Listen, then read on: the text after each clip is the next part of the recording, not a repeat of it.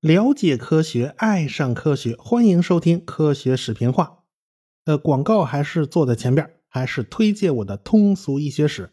现在已经更新到了讲糖尿病和胰岛素的发现史啊。糖尿病是个大话题，需要分上下两集才能讲清楚。上个礼拜更新的是上集，下个礼拜我们会更新下集。呃，你可能想不到，在二十世纪初的一段时间呢，被称为艾伦时代，因为美国医生艾伦。发明了一种靠饥饿来延长青少年糖尿病患者生命的疗法。人呐，只有饿到皮包骨头，才能够苟延残喘个几年。他们无外乎是选择是病死呢，还是饿死。但是他们的这种忍饥挨饿，他们的这种忍耐是有意义的，因为就因为他们延长了这么几年的生命，就这么熬着，就这么撑着，他们终于等来了胰岛素。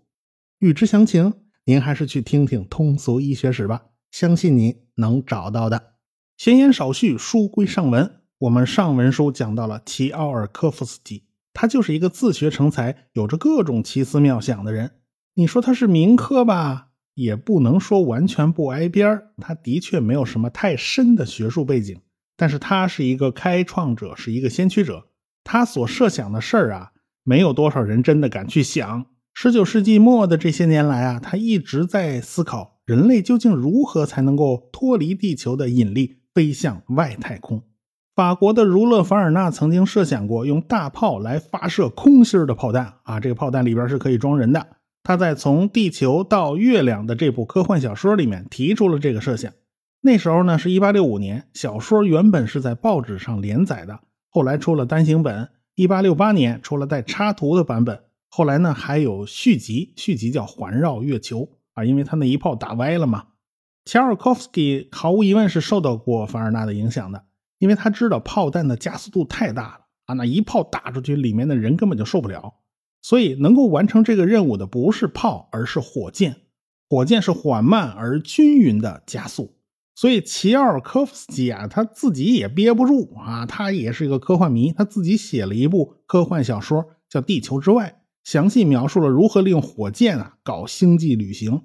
他描述了在月亮以及小行星附近的奇妙景象，而且他还提到啊要建立一个太空城啊。为了制造人造重力呢，最好这个太空城啊这搞成个圆圈啊，你这一转嘛就可以模拟重力。哎，这个环形的太空站呢，最早就是他构想出来的，所以他方方面面想的都是非常周到的。唯独这本书里面的名字，啊，他用的特别的别扭，因为他一点都没客气，就把古往今来著名科学家的名字他全给用上了。他是这么设想的：喜马拉雅山里边啊，有座宫殿，里面住着一堆超级富豪啊，比如说意大利人伽利略、英国人牛顿、法国人拉普拉斯和德国人海姆霍兹啊。当然了，领头的是俄国人伊万诺夫，这个伊万诺夫是召集人事领导。啊，你他就这么设定的，你倒是不见外呀。当然了，他肯定是受了凡尔纳的影响啊。不过他写小说这个人物塑造不怎么样。不过这也是硬科幻的通病嘛，这个也没有那么重要，对吧？不过呢，小说就是小说，他的思想太超前了。那时候呢，火箭不过是战场上的一种武器，或者是过年过节的时候孩子玩的烟花爆竹。谁也想不到这东西如今能发展到这个程度啊！遥想当年小时候啊，我小时候每到过年过节就喜欢玩那个窜天猴啊，这个东西有的地方叫高升，哎，叫法不一样啊。这东西就是最简单的火箭弹啊，我把这东西装在一根金属管子里边，扛在肩上啊，这发射那 pose 就类似于现在那肩扛导弹的发射架势。后边呢有人帮我点火，我负责瞄准啊。你别说，有个发射筒以后啊，这精确度的确是高了不少。跟小朋友们、跟小伙伴们打炮仗的时候，我这个精度优势能发挥的淋漓尽致啊！直接一颗就从窗户窜进去了，把他们全炸出来了。当然了，你要换成二踢脚呢，这东西就变成无坐力炮了嘛。哎，所以小时候经常玩这种东西。小时候胆子是真大啊，自己尝试用火药来做小火箭，但是呢很难掌握，药装少了吧飞不起来，装多了就炸啊。当时技术不太好。后来发现还是买正规的成品比较安全啊！现在小朋友们千万不要随便玩这种危险的东西啊！我当时啊就有有一种感觉，火箭呢要想飞得高呢，就不能仅仅靠多装药来实现的。假如推进剂效率很低下，你装再多也没用，飞不了多高。齐奥尔科夫斯基他当然也知道有这么一回事儿啊，但是人家走得更远。什么样的火箭更划算呢？什么样的火箭效率更高呢？要总结成一般规律才可以。一九零三年，齐奥尔科夫斯基在《科学评论》杂志上发表了一篇论文，标题呢就叫做《利用喷气装置探测宇宙空间》。他用比较严密的逻辑推算了火箭在地球引力场之中的运行规律，最后形成了一个简单的公式，也就是大名鼎鼎的齐奥尔科夫斯基火箭方程。这个方程就说明啊，火箭最终的速度增量就等于喷气的速度乘上。log m 零除 m 一，这个 m 零啊，大概就可以理解成火箭发射之前的总质量，m 一呢就是火箭发射以后所有燃料全部烧光了以后的总质量。火箭是从静止开始加速的，那么最后计算出来的就是火箭所能达到的最大速度。啊，最近发现这个公式呢，早在1813年就被英国科学家摩尔发现了。但是它一直是皇家军事学院的军事机密啊，这东西没有公开，所以这事儿就不能算数。哎，这个功劳还得算到齐奥尔科夫斯基头上，他是完全自己独立推导出来的。技术上出现殊途同归啊，是很常见的情况。齐奥尔科夫斯基最关心的就是火箭的最终速度能不能达到八公里一秒钟呢？其实也就是略略超过第一宇宙速度。这个第一宇宙速度是怎么算出来的呢？那就是根本不考虑任何空气阻力。假设火箭是绕着地皮儿飞啊，就贴着地皮儿飞，飞多快它恰好不掉下来呢？这个速度大约就是七点九公里每秒，绕地球一圈呢，大概是八十五分钟。所以大家明白了啊，这个是绕最小最小小的圈才能跑出来的成绩。卫星或者太空站呢，它绕地球一圈的时间不可能比这个时间再短了。啊，你想吧，这个卫星是不可能贴着地皮飞的，你总归得有个几百公里高嘛，所以它的绕圈速度一定比八十五分钟得多出去一块，这才是正常的。所以呢，一般来讲，地球绕圈啊，这个怎么也得一百分钟上下啊，这不能再省了。乔尔科夫斯基为什么这么关心第一宇宙速度呢？就是因为你速度慢了，它不就飞不出去吗？啊，它最起码你得达到这个速度才能维持不掉下来呢啊。所以这个火箭公式啊，也就告诉我们哪些因素是关键因素，你怎么样才能把这个速度给它加上去？火箭竖在地面上，总质量是 m 零，到最后全部烧完了，就剩下一个总质量是 m 一。这二者的比值啊，是越大越好，这个比值就叫干质比。可是呢，火箭总是要有壳子的，总是要有结构重量。你弄一个超级结实的壳子，这个皮超级厚啊，这个结构重量超级大，这就不太划算。说白了就是你毛重太大了。有些火箭为了减轻重量啊，使用的手段已经都很极端了啊。这个外皮啊，也就跟易拉罐的皮差不多厚，只不过人家用的是钛合金啊。当然，即便是用了钛合金，这么薄的皮儿，对于那么大一枚火箭来讲，它还是很软的。但是工程师们有办法。在火箭的内部，冲进了高压氦气啊，这大气儿，咱把这火箭给打硬了。哎，这下火箭的外皮就被高压气体撑得硬邦邦的，可以保持良好的外形啊。可见，为了减重啊，这什么阴招它都能用上。所以说呢，干质比是一个非常重要的参数。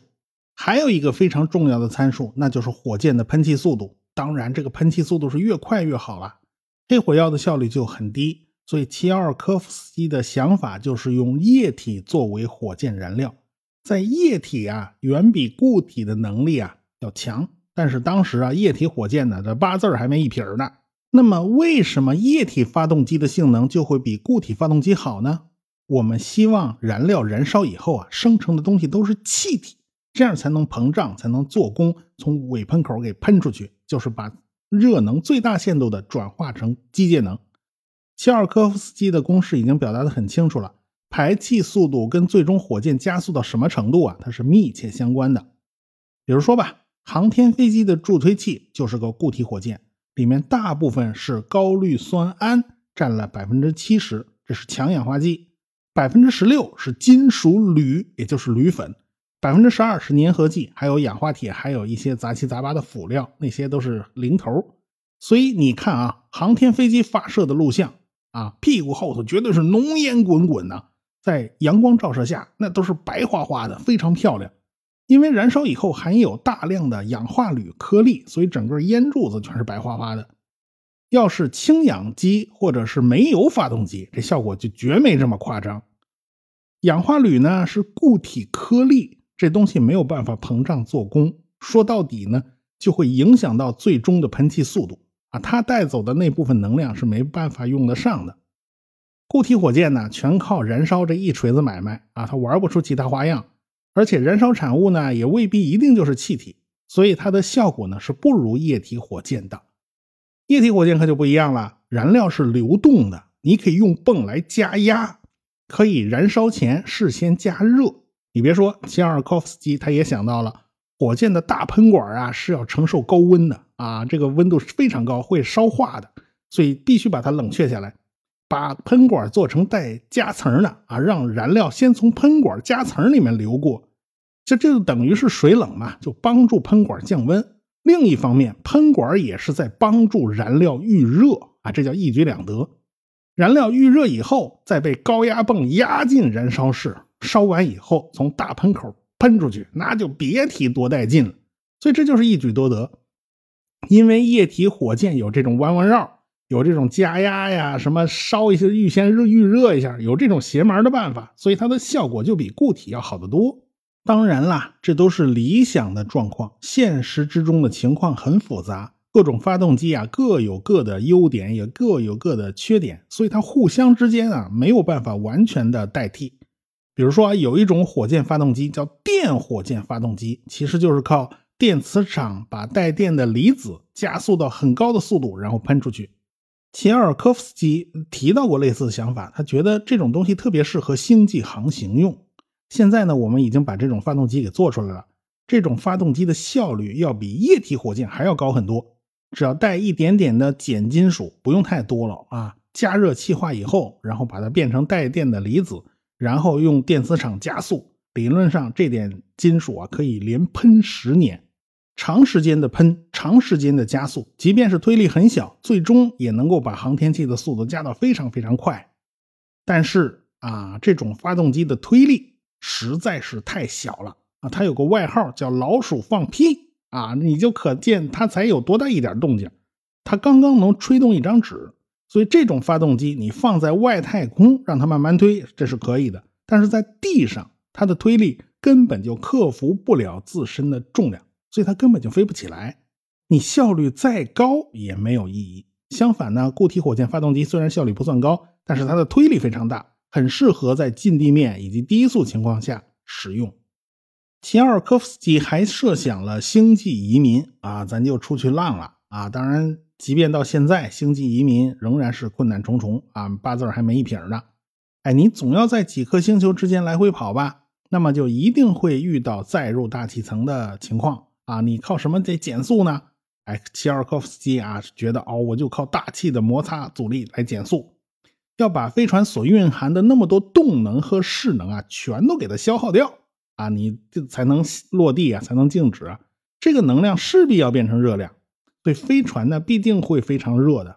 他当时给出的方案呢，就是用液氮来降低温度啊。我们现在知道这是不可行的，不过当时。他能设想到这个整整体的回收计划，他已经是很了不起了。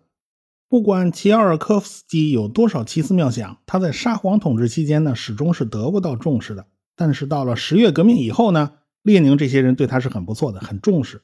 一九二零年，列宁亲自下令支持他的火箭研究，还给了他一套房子，还是苏联科学院的院士啊。那时候有这些个地位很不容易。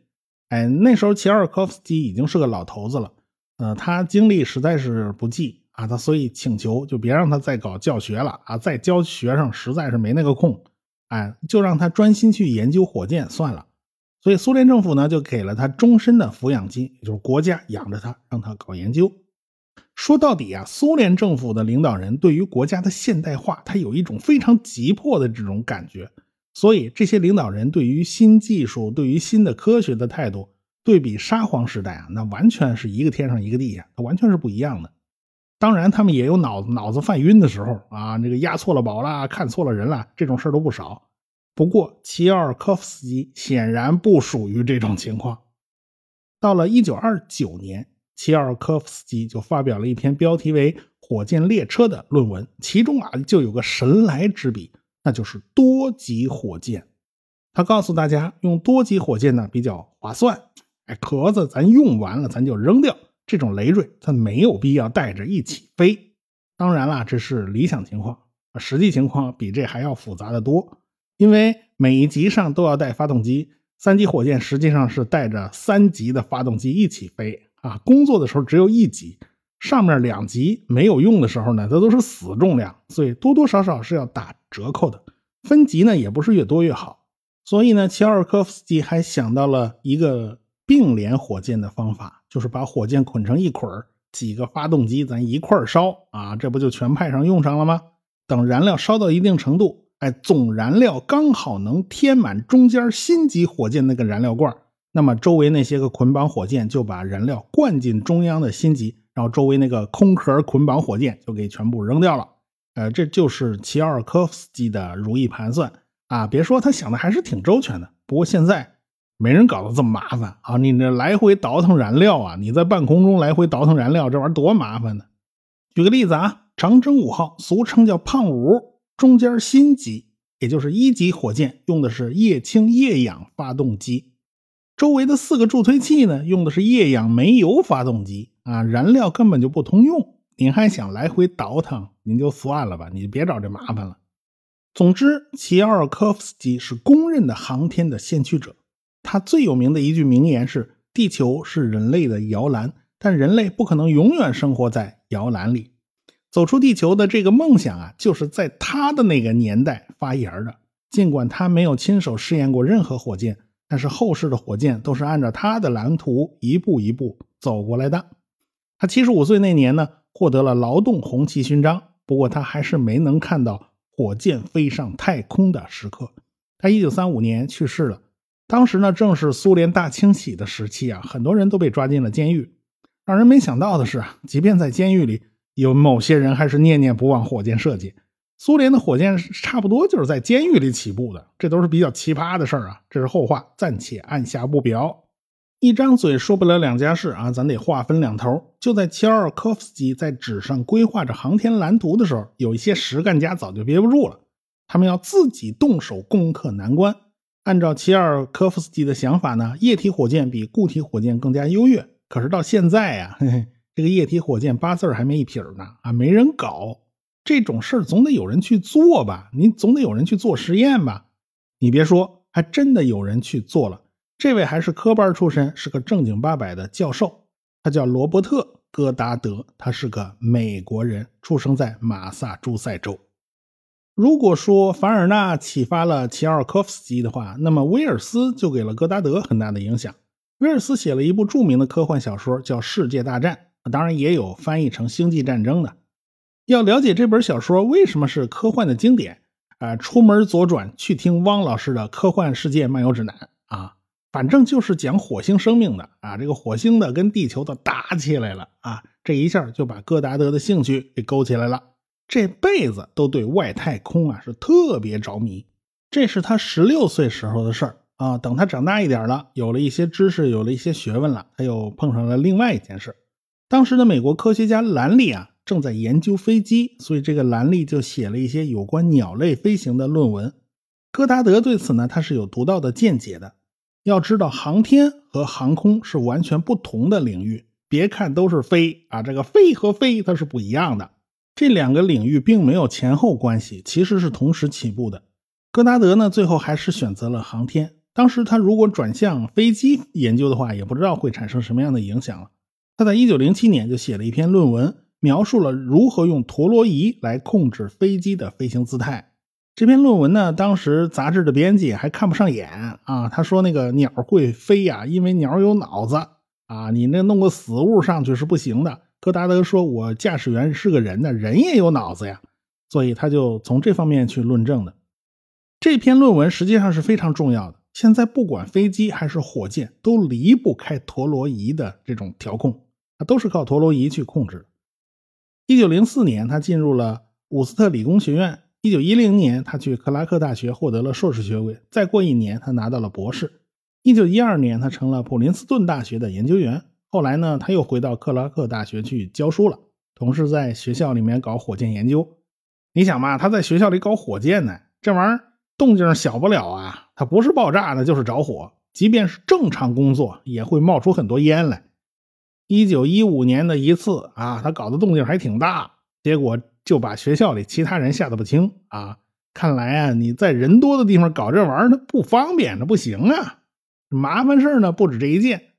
你做实验是要花钱的。很快他发现他薪水全花光了，每个月工资全搭进去了，还要倒贴，这怎么办呢？那只能到处化缘呗，到处拉赞助啊。那准备找谁化缘呢？有几个备选对象啊：美国国家地理学会啊，这个史密森学会。到美国航空俱乐部，最后呢是史密森学会有兴趣，开始和戈达德接触了。史密森协会呢是一个博物馆和一系列的研究机构的联合体，它接受美国政府的资金援助，但是他们自己保持独立，算是一个半官方机构。现在这个学会呢是拥有十九个博物馆、九个研究机构，还有美术馆和动物园啊，都是挺杂的。他们基本起到了国家博物馆系统的职能。史密森学会呢，当时同意出资五千美元给戈达德做实验，但是戈达德要写个详细的报告，你这事不说清楚了，钱是不好拿的。所以戈达德就写了一份手稿，标题叫《达到超高空的方法》，里面有他所有的前期研究的成果。两年以后，也就是一九一九年，史密森协会呢，呃，就把这份手稿给发表了。这份手稿被认为在火箭方面具有开创性的意义。一九二零年，他写了一封信给史密森协会，讲的就是呃月球探索的问题啊，怎么去月球啊？当时媒体对对这件事呢，他是冷嘲热讽的啊。这些内容在《纽约时报》上呢还占了不少的版面。有人呢就批评戈达德，说他不懂牛顿第二定律啊。他们认为火箭在真空里是没有办法飞行的。五十年之后，《纽约时报》刊登了豆腐块大小的道歉信，向戈达德道歉。啊，这个《纽约时报》为什么想起来道歉了呢？这下次再说。科学声音。